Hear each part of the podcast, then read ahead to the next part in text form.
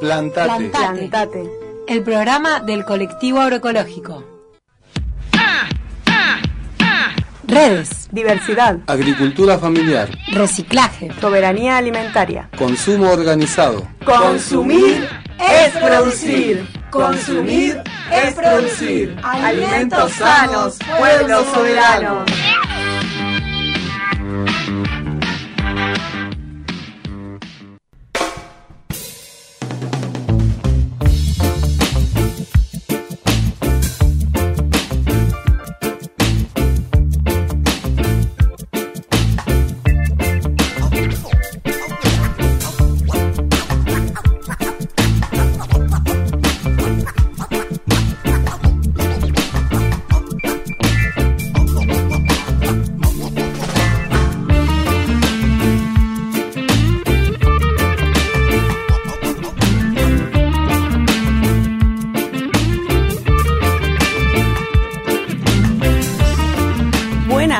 Buenas noches. Acá está el equipo Plantate, el programa del, del colectivo agroecológico. Un martes post fin de largo. Así que estamos descansadas. Acá al micrófono Elena y del otro lado está también. Ana Ibáñez, buenas. Por primera vez haciendo la conducción de Plantate, eh, esta vez en versión radio. Suelo estar del otro lado de las visuales, dirigiendo y produciendo, donde nadie me ve, pero bueno. eh, se- estás pero estoy presente. Así que ahora, bueno, escuchándome, escuchándonos. Les mandamos un beso enorme a, a Ramón y a Male, que seguramente nos están escuchando. Así que bueno, un beso que también estuvieron presentes en toda la programación y el diseño de lo que va a ser este programa que se viene. Bueno, avisar que estamos por la comunitaria 103.9, nos retransmiten mañana al mediodía, después de Farco. Eh, teníamos también la retransmisión en FM Patagónica el sábado a las 12 y media con un par de programas para atrás, así que si te los perdiste puedes escucharlos por ahí. Tienen este mm, la web que es FM Patagónica, Radio de Bariloche. exactamente, de la cordillera. Em, tenemos las visuales, ahora estamos saliendo en vivo por...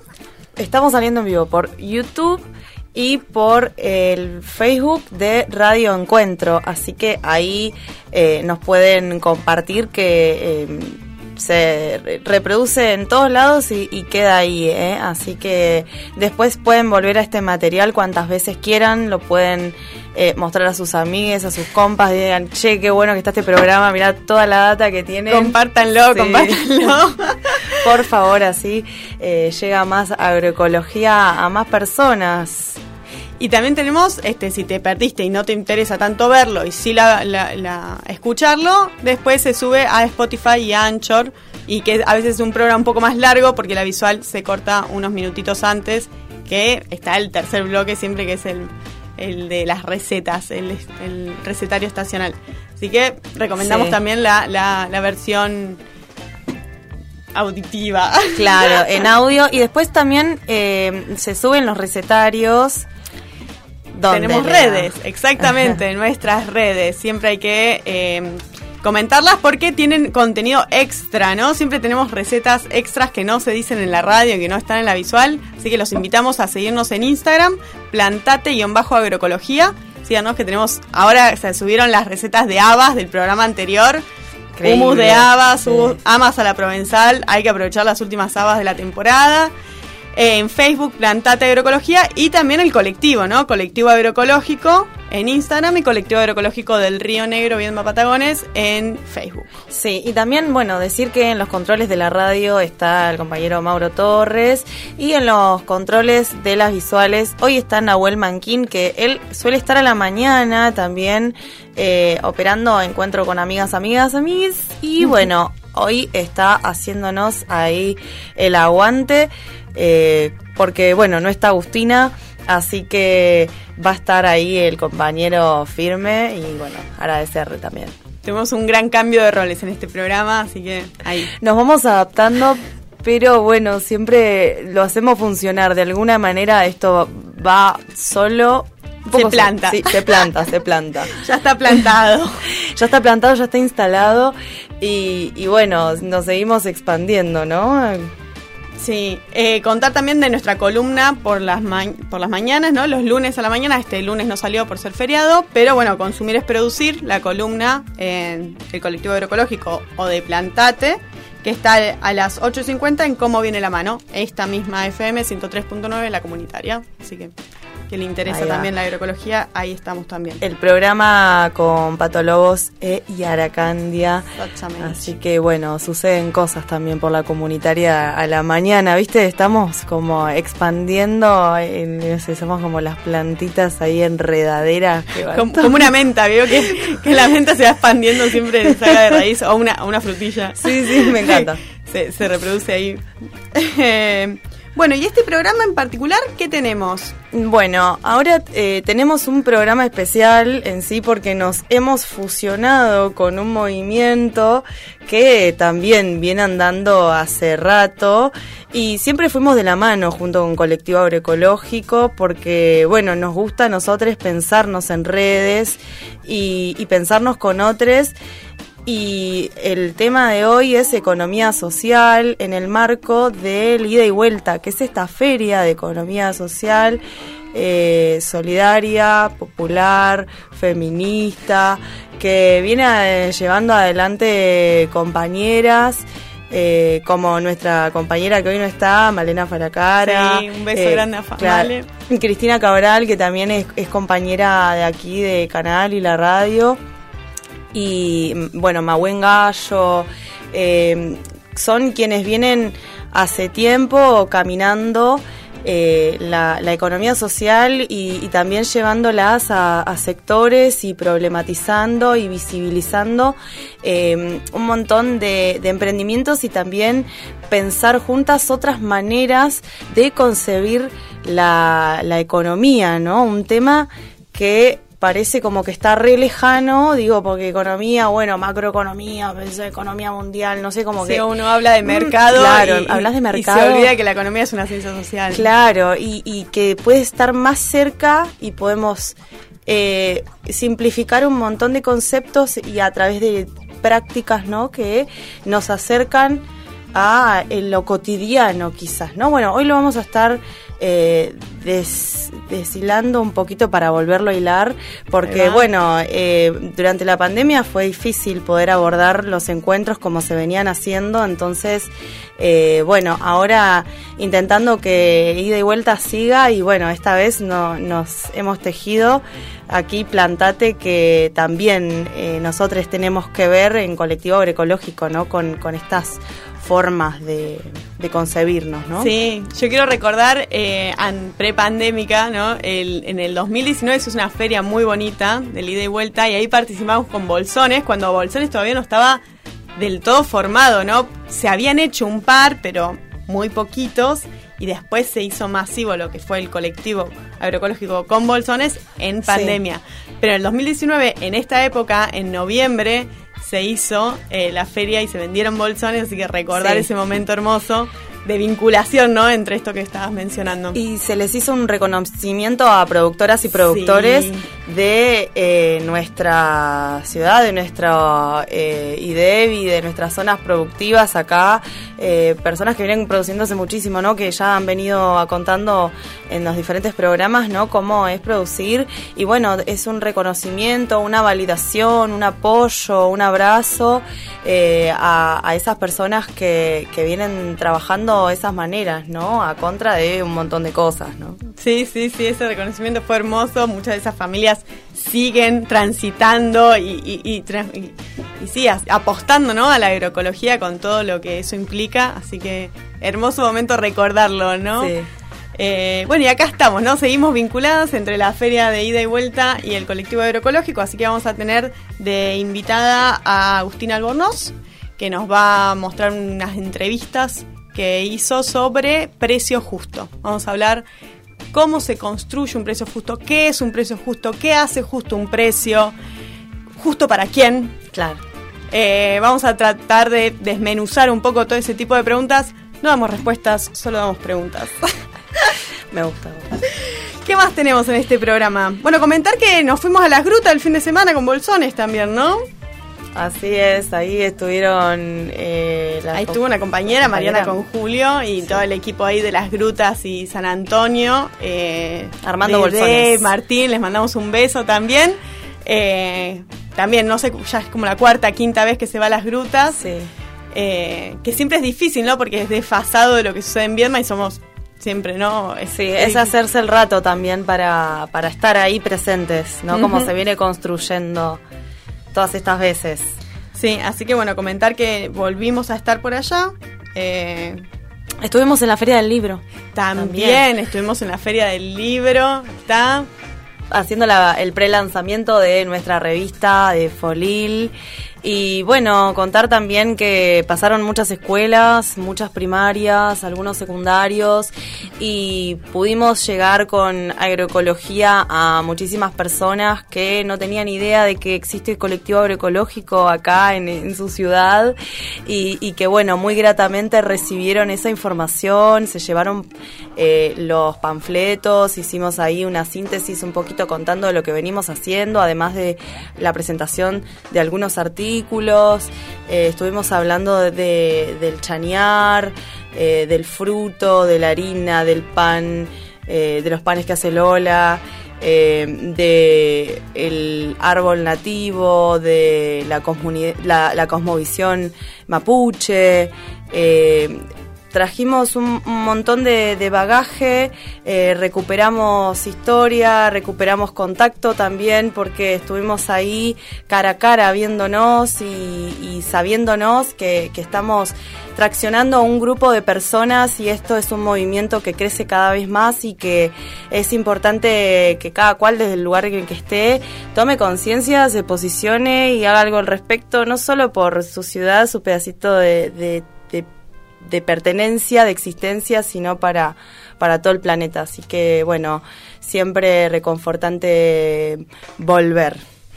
Muy hermoso saber que, que se sigue creciendo, ¿no? Y que, y que esto, hay gente que por ahí no conocía y que gracias a la Feria del Libro este, conocí un poco, al menos no algún concepto, porque sabemos que el concepto de agroecología por ahí es un poco amplio. Amplio y, para que, claro, charlarlo. Claro, y, de, larga charla, pero bueno, un poco para llevarse la idea ahí, el que quiere lo googlea, el que quiere lo busca. Ver alguna verdurita, alguna aromática. El que quiere escuchar plantate. Sí, contarles que existe este programa maravilloso y que tiene una calidad de producción y eh, que es para nuestra ciudad y para nuestra región, es importante darnos el lugar. Nos doy ese reconocimiento también, ¿eh?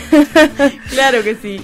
Eh, bueno, en la agenda este jueves no hay bolsones y no hay feria, es un jueves dedicado a la construcción de este colectivo con una, un encuentro que vamos a tener para charlar un montón de cosas necesarias. Asamblea, balance, darnos también nosotros el espacio de mirarnos a a la cara y poder eh, construir, ¿no? Como de esa manera ahí en círculo y de donde gire la palabra y se construyan consensos y nuevos acuerdos y se revisen cosas, bueno, ¿no? Como como todos procesos, ¿no? Que, que se vienen transitando a largo plazo. Como la construcción de un precio justo también, ¿no? De lo que vamos a hablar en el segundo en el segundo bloque, que es justamente un poco eso. Un poco eso. eh, en el tercer bloque vamos a tener, em, vamos a hablar de aromáticas, ¿no? Oh. Que a veces vienen aromáticas, ¿qué incluye? ¿Qué son las aromáticas? ¿Cómo reconocerlas un poco? ¿Cómo consumirlas? ¿Cómo consumirlas? Sus beneficios, bondades, buenezas de la naturaleza.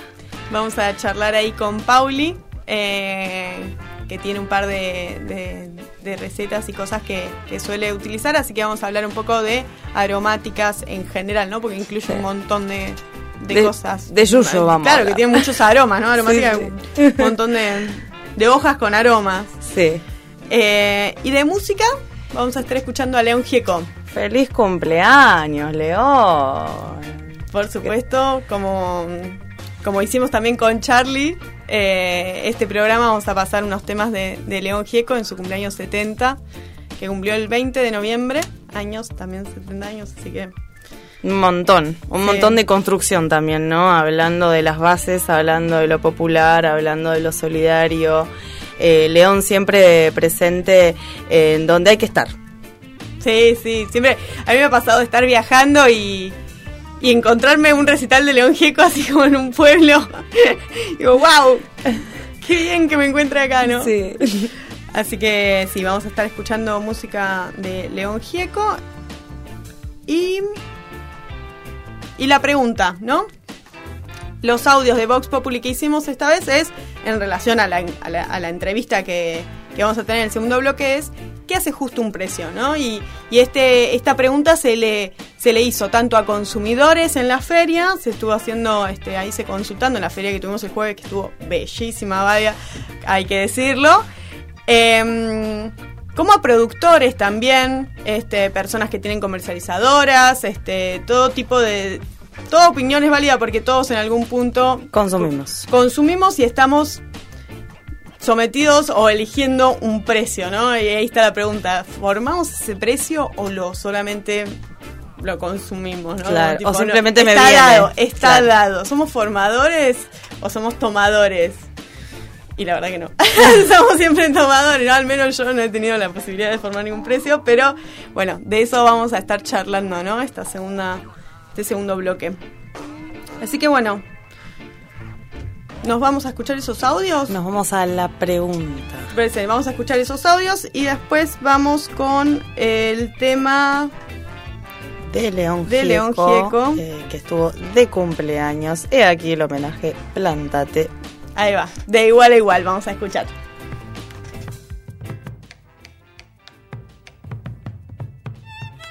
Un precio justo es un precio sin especulación, es un precio que remunere todo el trabajo que implica la producción, la distribución, la venta de ese producto. El precio justo valora la calidad, la calidad del producto y la calidad del trabajo que implica su producción. Un precio justo debería cubrir bien todos los costos de producción de un producto, también tener una ganancia de un 40-50%, que es lo lógico que gane un productor debido a que el riesgo de producir es grande y con todos estos imprevistos del cambio climático es mucho más grande. Las ganancias de los intermediarios son también eh, del orden del 40, 50 o más por ciento. Sin embargo, los riesgos de un intermediario son mínimos.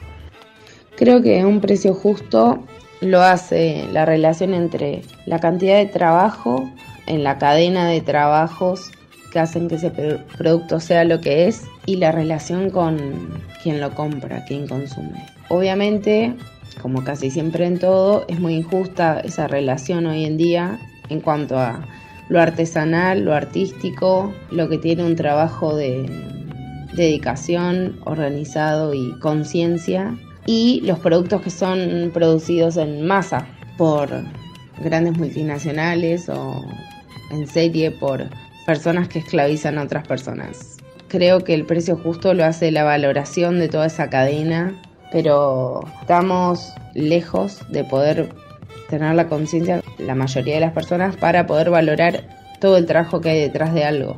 Porque muchas veces es invisibilizado, precarizado y el marketing claramente vende muchísimo humo.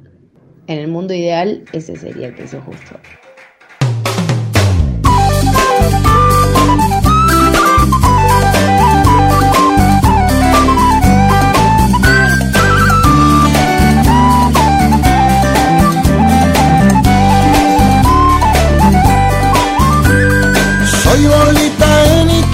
Soy Colombo en Nueva York, soy Sudaca por España y Paraguay de Asunción, español en Argentina, alemán en Salvador, un francés se fue pa' Chile, japonés en Ecuador.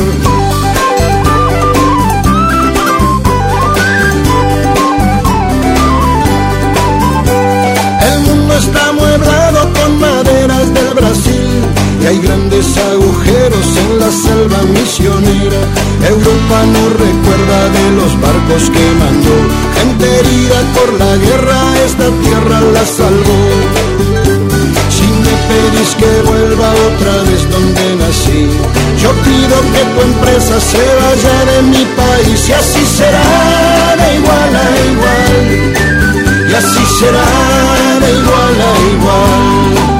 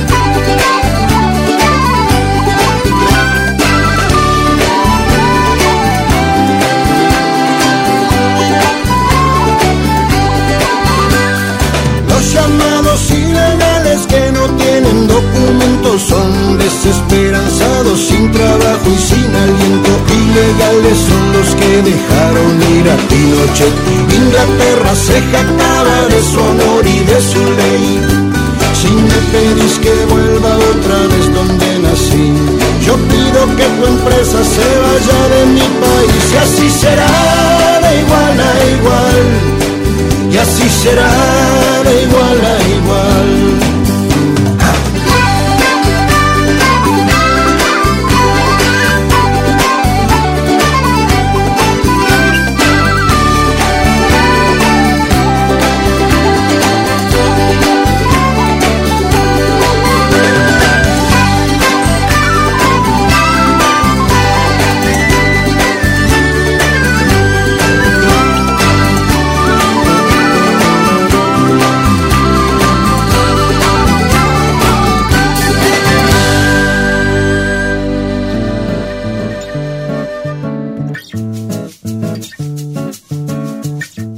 la pregunta es muy buena porque no en un punto específico, sino como en un rango. Creo que un precio justo cuando permite cubrir los costos y que las personas que se dedican a comercializar o a producir ese producto puedan vivir dignamente. Ese vivir dignamente se define socialmente, en cada momento es distinto. Entonces un precio justo es un precio que permita la reproducción social de las personas involucradas en la producción, en la comercialización del producto, etc. Y por el contrario, un precio es injusto cuando implica una ganancia extraordinaria fuera de, de todo parangón que beneficia a unos pocos.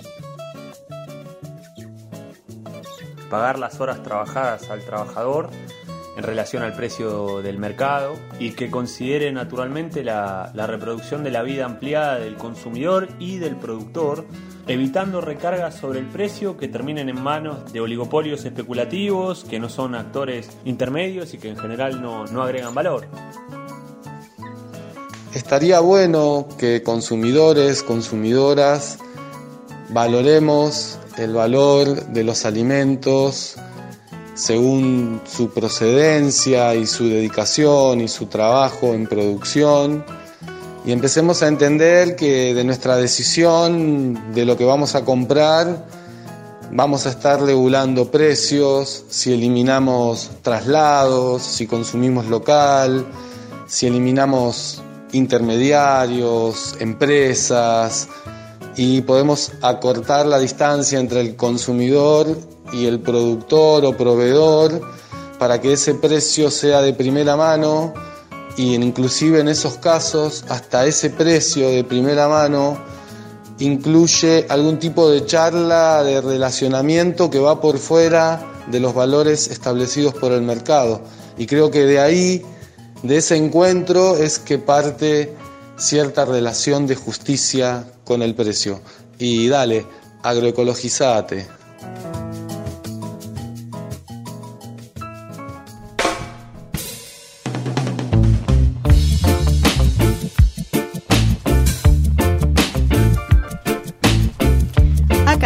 nuevamente en Plantate en este segundo bloque con dos invitadas. Tenemos a Cristina Cabral, docente de la licenciatura en Comunicación Social de la Universidad de Río Negro, y a Agustín Albornoz, que mencionamos hoy, nos va a acompañar para hacer este programa que es una mezcla entre lo que es la comunicación social, ¿no? Y la feria así de vuelta y Plantate. Cristina, si que nos querés contar un poco eh, lo que es, ¿no? La feria de ida y vuelta, lo que fue, los años, toda la trayectoria que tiene. Y... Bueno, gracias por el espacio, porque este año nosotras venimos trabajando hace siete años ya en los encuentros de economía social como parte, como cierre de las materias de esta materia que se llama Taller de Planificación en el Sistema Productivo. Y como yo vengo trabajando en comunicación popular y esta materia forma parte como de ese área, entonces trabajamos la comunicación popular vinculada con la economía social. Tratamos de que la estudiante, el estudiante que transita por esa materia, comprenda las posibilidades que tenemos de fortalecer otro tipo de economía desde nuestras prácticas comunicacionales como profesionales de la comunicación y que mm, también podemos trabajar con esos valores de la economía social para fortalecer esto, otro tipo de economía y una comunicadora, un comunicador que trabaje para esto tiene que saber trabajar en forma colectiva, tiene que poder articular las organizaciones, tiene que poder hacer visible em, todo lo que se mueve alrededor de la economía social. Y lo que vemos es que eh, la mayoría de quienes llegan a la materia no conocen qué es la economía social no y después sí empiezan a reconocer, ah, esto que esta cooperativa, esta, esta feria que se hace allá, estos que están planteando la cuestión de la economía popular, son parte entonces de, de un espacio más amplio al que denominamos economía social y solidaria.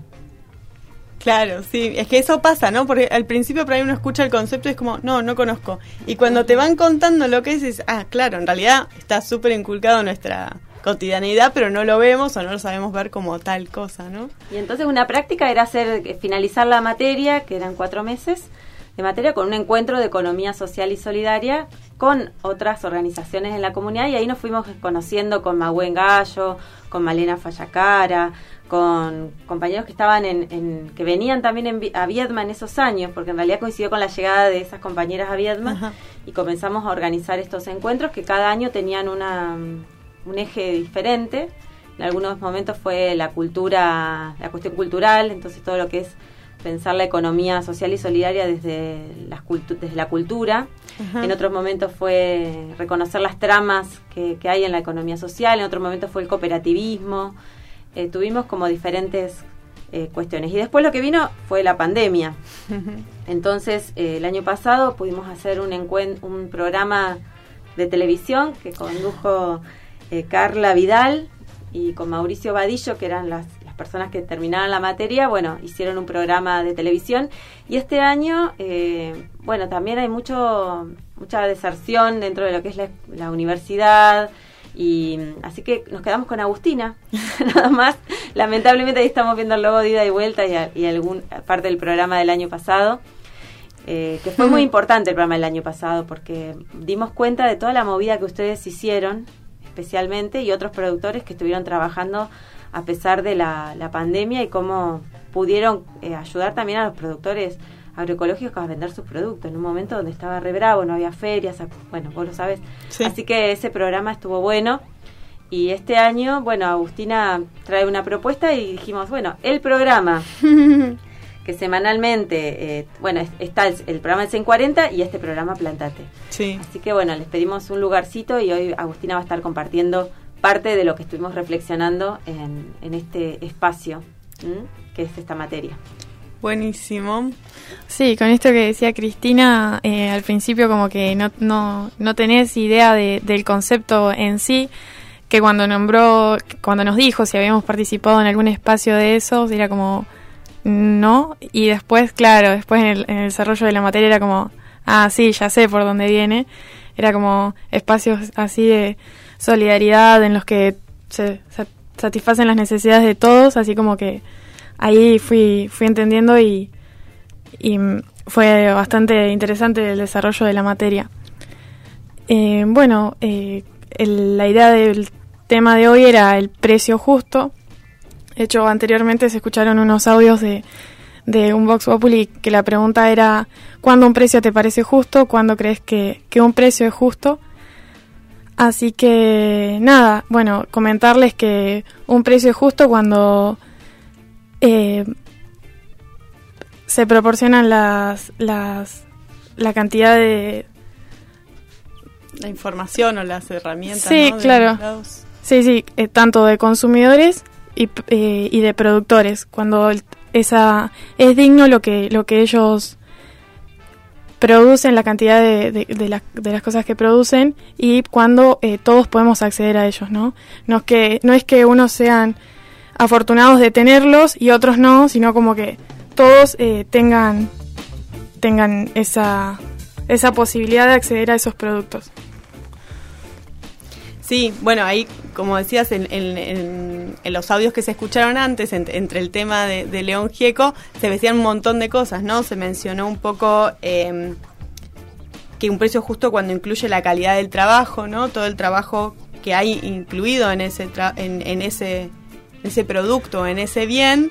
Después hubo otro eh, relacionado con eso, de otra... mm, una amiga mía, artista, que le pregunté justamente a ella eh, qué era para ella un precio justo, porque para los artistas a veces es muy difícil valorar todo el trabajo que le ponen a una obra de arte que le implica un montón de, de, de, de trabajo que ellos fueron generando, ¿no? En un montón de tiempo, porque cuando ella piensa una obra, o sea, es como un montón de procesos que a veces no se valoran o no se visualizan en el final, pero para eso tuvo que primero pensar la idea, la forma, armar los colores, ¿no? Porque eso también, o sea, cuando se pinta hay un montón de cosas que a veces no se visualizan. Entonces, ¿cuánto vale todo eso y cómo, cómo- cómo le pongo un precio, ¿no? Una, una, una valoración monetaria, algo que es muy difícil, ¿no? Entonces, un poco es desglosar eso y por eso le pregunté a ella cómo era la formación de un precio, que me parecía importante más allá de la fruta y la verdura, ¿no?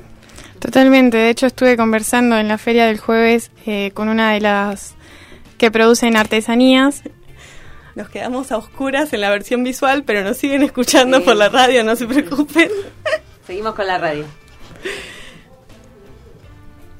Seguí, Agus, sí, sí. Bueno, como, como les decía, eh, estuve conversando con una artesana, eh, producía jabones y demás, y dice que cuando comenzó era pensar qué precio le ponía, porque le tenía que poner precio a su trabajo. Exacto. Y dice, llevaba horas, tanto la luz, el gas, todo lo que era necesario para producir lo que hoy vende ya más consolidado de los años anteriores, pero también es como que cuesta poner ese precio porque no es solo del producto, sino de, de su trabajo, de todo lo que demanda, del tiempo que le demanda. Y dice, bueno, me comentaba que seguramente lo, lo van a escuchar más adelante, que, claro, a comparación de los productos que encontramos en supermercados, había gente que le decía, pero tu producto, a pesar de que lo haces en tu casa, es caro. Pero, pero claro, no estaban considerando esa, esa otra parte de, de- del trabajo que, que ella llevaba, llevaba adelante personalmente, ¿no? Así que, claro, también eso. Y, y había otras personas que, que no, me, no me sabían responder porque decía, claro, dice, buena pregunta, porque ¿cuándo, ¿cuándo es justo un precio? Y bueno, y ahí también va, eh, de- dependiendo de la persona, ¿no? Habían personas que no me sabían responder porque no estaban, digamos, como que llegaba yo y les preguntaba cuándo un precio les parece justo y era como... Que nunca se habían pensado, ¿no? Claro, o sea, capaz que algunas personas llegan, pagan, listo, y, y eso, así que... Eh, bueno, que fue una de las preguntas que, que decíamos en el primer grupo, ¿no? En el primer bloque, ¿justo para quién? Justo para los productores, justo para el consumidor. O sea, la, idea es esa del, del- de- de- del concepto de precio justo, ¿no?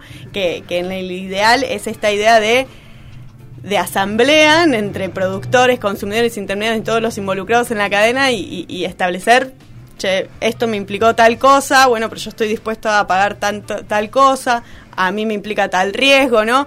Y, y- y así sería la formación ideal de un precio justo para otro- todos. Acá no, no- no estamos acostumbrados en Argentina a negociar el precio. Ujú. Pero viste, en otros países de Latinoamérica, en la feria todo el tiempo, eh, vos te dicen cuánto, vos, nosotros... Es el regateo. Claro, vos decís cuánto eh, sale esto, pero sabés que eso es la como lo máximo. Ahí tenés que empezar a negociar porque siempre lo vas a poder sacar más barato.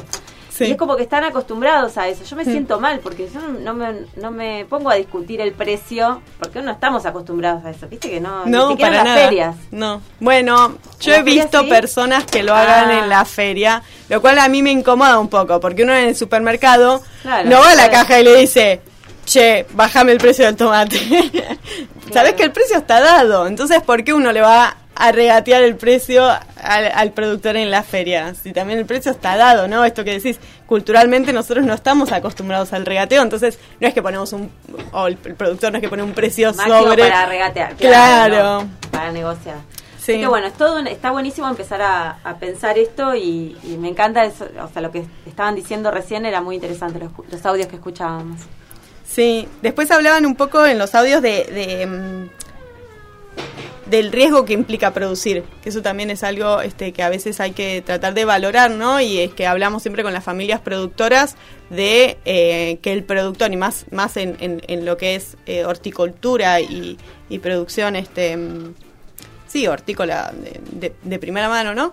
Eh, todos los riesgos que implica por el cambio climático, porque uno no, no, se espera la lluvia, por el riesgo de heladas, por el de granizo, que por ahí te quedaste, o sea, todos los costos que pusiste después no van a tener un precio final porque está perdido. Entonces, todo ese tipo de riesgos también de alguna forma se, de, se deberían valorar en el precio final si es que hay buena cosecha o si hay que mala cosecha. Claro, lo que te queda el precio lo, claro, lo plantean ellos, digamos. Y es, como decían anteriormente, claro, en el precio en el supermercado no lo, no lo peleas, pero vas a la feria y es como que ves al productor ahí más vulnerable, por así decirlo, que no, que no es así y como que tratan de, de sacarle algún que otra, alguna que otra cosa y es como, a ver, hay que valorar el trabajo que es más, digamos, en, en, en ese sentido cuando vamos a, a las ferias. Sí, más.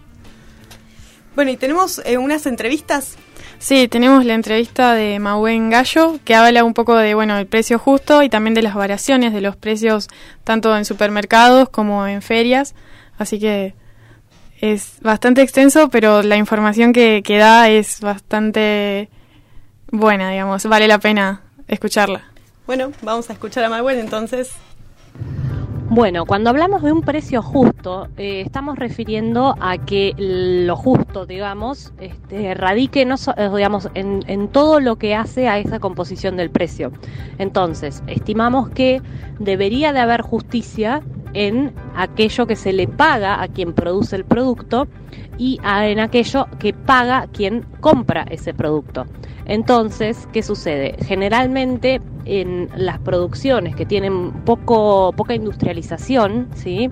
estamos hablando quizás de eh, productos este, agropecuarios o productos que tengan eh, una elaboración más artesanal o que este, generalmente son parte de una cadena de valor con muchos intermediarios, sucede que muchas veces aquellos que producen ¿sí? en origen, digamos, como se, suele denominar, son o están a veces este, de alguna manera eh, condicionados por lo que quien compra ese producto en términos este, de empresa o de este, ya más a gran escala les impone como precio. Entonces ahí radica esta injusticia que se quiere o que se busca de alguna manera erradicar. ¿Por qué? Porque por ejemplo, sucede mucho en la estepa patagónica, sucedía mucho en la estepa patagónica que eh, productores de lana eh, que viven en la estepa, en situaciones invernales, con eh, mucha cantidad de nieve, etcétera, en sus hogares, quizás caía a lo que se conocía como mercachifle, que son estos este, compradores de compra y venta, digamos, que, que se acercan a, todos estos espacios, eh, y les ofrecía quizás una bolsa de harina en pleno invierno, imaginemos la situación, ¿no? Digamos, de alguien que quizás no estaría pudiendo acceder a un mercado o que se encuentra muy lejos y que entonces tenía la oportunidad quizás de hacerse de mercadería que si no de otro modo quizás no llegaba a poder este, acceder y que eh, a cambio le, eh, le sacaban un, no sé, un poncho, por ejemplo. Y que en realidad el precio de ese poncho era muchísimo mayor que lo que el mercachifle le estaba ofreciendo.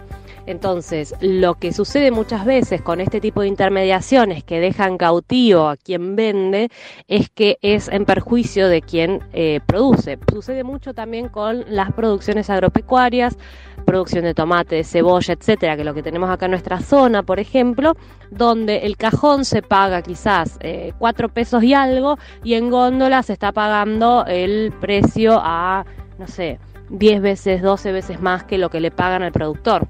Entonces, el precio justo lo que pone en discusión justamente es esto que eh, perjudica, siempre va en perjuicio de quien está produciendo y eh, lo que busca hacer es que esa persona tenga la posibilidad de cobrar por su trabajo lo que corresponde, lo que corresponde al tiempo, al gasto este, que hace para poder llevar adelante un producto, eh, al traslado, etcétera, etcétera. Entonces se le pague justo por esa producción y que además, bueno, pueda vivir de lo que produce y no estar cautiva de estas situaciones.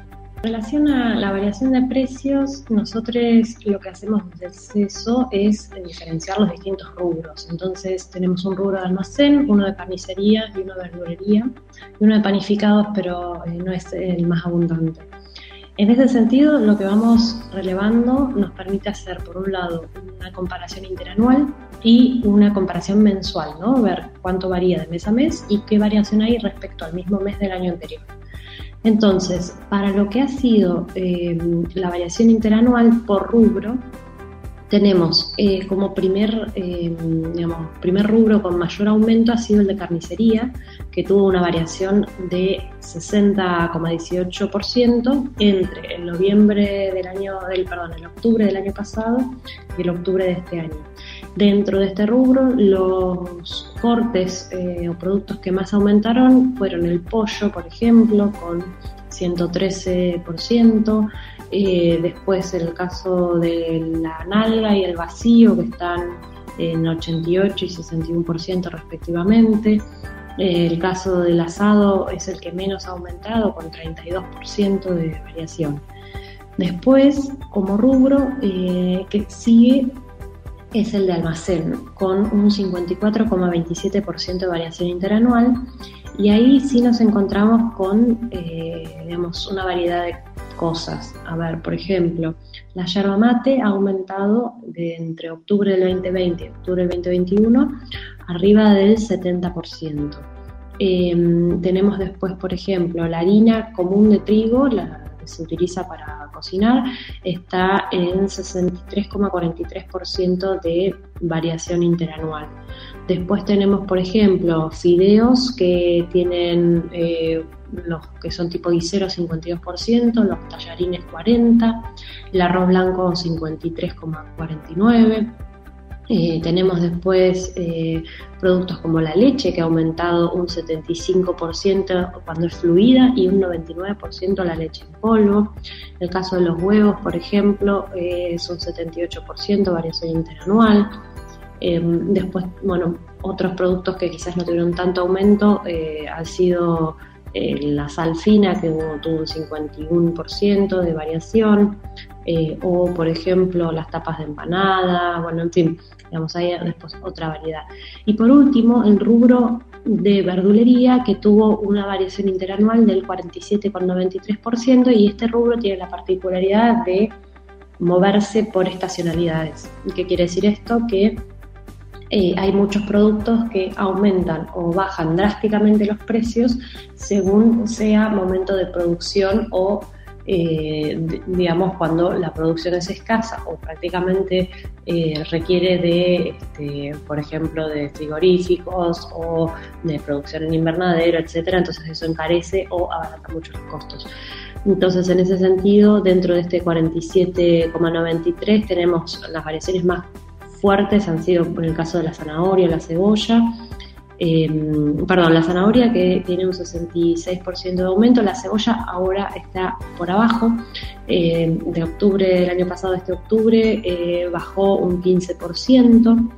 Em, en el caso, por ejemplo, de la naranja este, tuvo un 28% de aumento, la banana un 57%, recordemos que la banana viene o de muy lejos o a veces del exterior, eh, la papa negra tuvo un 25% de aumento, pero después tuvimos algunos descensos, como el caso del tomate, eh, un 7%, el morrón un 3%, eh, que bueno, van estabilizando de alguna manera lo que se encuentra al final ¿no? de, la producción y del informe de, de, inflación que vamos haciendo.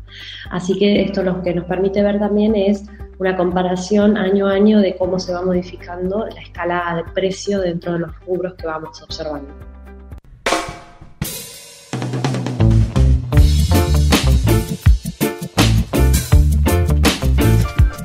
Bueno, ahí escuchábamos a Mahuen Gallo que nos estaba contando eh, la formación de un precio justo y después nos contó de las variaciones, ¿no? Que eso hace a los precios relativos, ¿no? Que, que eso es lo que tiene la inflación, ¿no? La inflación lo que nos genera es cambios en los precios relativos que son eh, pensar en cuántos kilos de tomate vale un kilo de pollo, ¿no? pensar relativizar los precios, sacar la moneda y eso es lo que, lo que cambia constantemente en una economía inflacionaria como la que vivimos hace varios años acá en Argentina. La sensación es que nunca, que no, tiene, no tiene relación con nada los precios. Esa es la sensación, me parece, ¿no? Que vas y decís, ¿pero por qué esto sale, no sé, 300 pesos más acá y allá no? Eh, ocurre a veces que los supermercados tienen precios más caros que los mercaditos porque el mm. mercadito tardó en reponer ese producto y entonces, pasa. ¿viste? Y si es algo que no se pone feo, todavía no se enteró de que eso había aumentado. Eh, y también todo lo que son, bueno, lo que decíamos, los envases, ¿no? Antes cuando, no sé, la gente compraba todo suelto, y mm. eso abarata los costos, ¿no? Eso, mucha gente opta ahora por eso también, por sí. lugares todo suelto. Y todo el tema de la publicidad también, cómo encarece, eh, especialmente los productos que se venden en los supermercados, ¿no? Algo porque tiene, los medicamentos, por ejemplo, decíamos recién, ¿no? ¿Por qué estuvo la ley de genéricos? Y porque también vos decís, pero si es lo mismo, ¿cuál es la diferencia entre este producto y este? Y que este tiene muchísima publicidad encima y este no. Exacto. Muchas, muchas variables, ¿no? Eh, sí, sí, es que la formación del precio es súper compleja, no es que ah, el precio está dado, me lo da el mercado, me lo baja y ya, ¿no? Hay un montón de cosas que lo van eh, formando, ¿no? Y que, y que no son no es una mano invisible, ¿no? Como se dice, sino que, está visible, no es que no se le hace ver. Claro, de eso también nos comentaba un poco Delfina Sidotti, que nos decía cómo, cómo llegan a un precio, a establecer un precio dentro del colectivo agroecológico, que ella está en la formación de, de esto. Vamos a escuchar entonces el audio de Delfina Sidotti a ver qué nos cuenta eh, de la formación del precio. Lo recomiendo comprar en, lugares de comercio justo, más que nada porque es un aporte a, un cambio de, paradigma para modificar las, eh, las cadenas de, comercialización eh, en pos de básicamente un mundo mejor, un mundo más justo, donde quien produce recibe eh, en su totalidad o casi en su totalidad eh, el precio de, que considera justo por, mm, en el intercambio por su trabajo. Eso me parece que por eso los recomendaría, porque es una manera de, involucrarse y de participar eh, para poder cambiar las cosas, digamos, y es algo que está al alcance de todos, porque bueno, todos comemos, todos eh, usamos, mm, consumimos muchas cosas a lo largo de nuestra vida, así que mm, recomendaría involucrarse más que nada por eso, porque eh, de otra manera es muy difícil eh, generar este, este tipo de cambios que, que están siendo cada vez más necesarios, digamos. Ahora es como que ya el cambio es necesario que, que ocurra ayer. Entonces, por eso me parece importante recomendar a todas las personas que, se involucren y que, y que vean un poquito más allá de, cada cosa que consumen. bueno, en general en, las oportunidades que, que he participado en la elaboración de un precio siempre son participativas, eh, donde bueno, están involucrados distintos actores, no solo los productores, sino también consumidores, transporte, eh, etcétera, dependiendo de qué, de qué producto estemos hablando. Pero en general son instancias participativas a veces eh, donde se genera más discusión o se charla más y otras donde simplemente viene un productor y dice, bueno, el kilo de papa lo cobro tanto y, está todo bien y digamos, esa es la, la, manera en la que se establece un precio. En, otra, en otras instancias donde, por ejemplo, ya ha involucrado un transporte o, una organización en la comercialización, etcétera, quizás ahí hay eh, una ida y vuelta pero por lo general son instancias así, participativas, transparentes, donde hay representación de todos los actores de la cadena de comercialización, desde el productor hasta el consumidor, pasando o no por distintos intermediarios eh, necesarios eh, para que el producto llegue, al consumidor. Hay varias cosas a tener en cuenta. Una es la, si, si hablamos eh, únicamente de la comercialización de frutas y de verduras, ¿eh? Porque bueno, el comercio justo puede ser también de, productos de cosmética, de no sé, plantines, carne, pescado, bueno, también fruta y verdura, alimentos elaborados, etcétera, ¿no? Pero si hablamos precisamente de fruta y verdura, bueno, hay que tener en cuenta principalmente la estacionalidad del alimento. Eh, por lo general, si vamos a alimentarnos de productos de estación, eh, se logra eh, a través de los canales de, comercio justo, se logra un precio muy bueno y muchas veces incluso mucho más bajo que, que por ejemplo en las cadenas de supermercado. Insisto con las cadenas de supermercado porque es como eh, casi la oposición al comercio justo, digamos. Eh, por un lado eso, la, la estacionalidad del alimento. A veces puede ocurrir que algunos productos estén más baratos en los canales con, convencionales de comercialización. No me gusta llamarlos convencionales, pero bueno, entendiendo por convencional algo que no es justo para todos los actores de la cadena. Eh, bueno, ahí a veces sucede que los productores que venden, por ejemplo, sus verduras a la anónima, eh, bueno, esos productores suelen estar muy sometidos a eh, las reglas del juego que impone, eh, por ejemplo, el supermercado, ¿no? Entonces ahí es cuando empiezan a ocurrir estos precios que, que, son muy económicos, como una super oferta de zapallo o de cebolla en, en la anónima y hace que los productores vendan a precios que no que ellos no consideran justos, pero no tienen otra opción.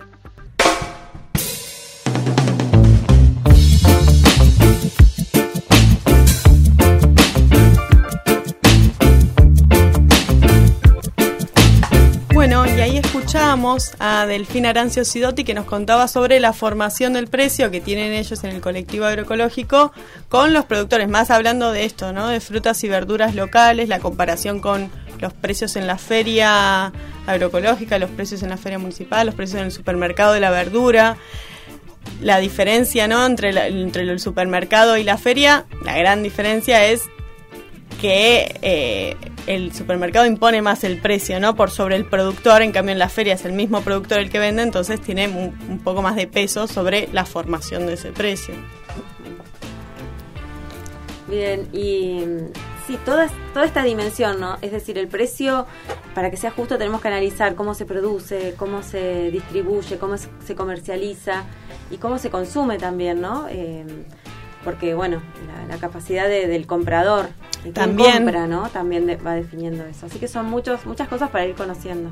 Sí, sí, es un concepto súper amplio que nos quedó súper corto este programa, porque bueno, vamos a tener que seguir hablando del precio justo y cómo formarlo y todo lo que ello incluye, ¿no? Porque nos quedamos este, cortos de tiempo.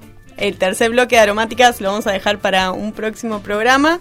Eh, pero bueno, fue un hermoso programa, creo yo. Nos queda también todavía un Vox Populi de... de sí, de el, que, de, el, de la, el de la feria. De qué es justo, cómo es justo, ¿no? Sí. Como, ¿Nos podemos ir con eso, escuchando eso? Nos podemos escu ir escuchando sí. ese Vox Populi eh, y un tema de León Gieco vamos a escuchar también.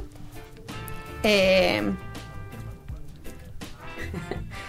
no sé si está... Si está lo del Vox Populi, no sé, ahí estamos, está, se está viendo. El tercero. Parece. Ahí está, ahí, ahí lo encontramos. eh, Así que esto fue hecho ahí en la feria. Sí, este fue hecho el jueves ahí en la feria. Hubo quienes me dieron unas respuestas como que ya sabían un poco del tema, pero otros como que les costó. De hecho, algunos no me quisieron responder porque se lo llevaban para pensar. Ahí va. Porque no, no lo habían pensado así cuál era el precio qué le parecía o cuál le parecía un precio justo para ellos. Era como que llegaban y, pagaban y no se fijaban en en eso. Bueno, de eso también, ¿no? Lo que mencionamos al principio del programa, eh, llevarse esa pregunta también, ¿no? Ese cuestionamiento, esa duda y ir pensando, procesando una respuesta, porque tampoco es que el precio justo, lo que pasa en el colectivo, ¿no? El precio justo es que la tabla de acelga vale 50. Tampoco es que se resuelve tan simple, sino como que es una elaboración, un proceso. Tuvimos un taller que nos implicó eso, ¿no? Cuestionarnos un montón de cosas y no pudimos llegar a un número. Pero bueno, implicó esa discusión que es importante también tenerla. Bueno, muchísimas gracias Cristina y Agustina por participar de este programa, estuvo hermoso, gracias. Gracias, por el espacio. Eh, y nos vamos con ese Vox Populi súper lindo de la feria eh, y un tema de León Gieco. Gracias, Agroecologizate. Y si no nos escuchaste, estamos eh, en la versión visual en YouTube y en Spotify y en Anchor luego.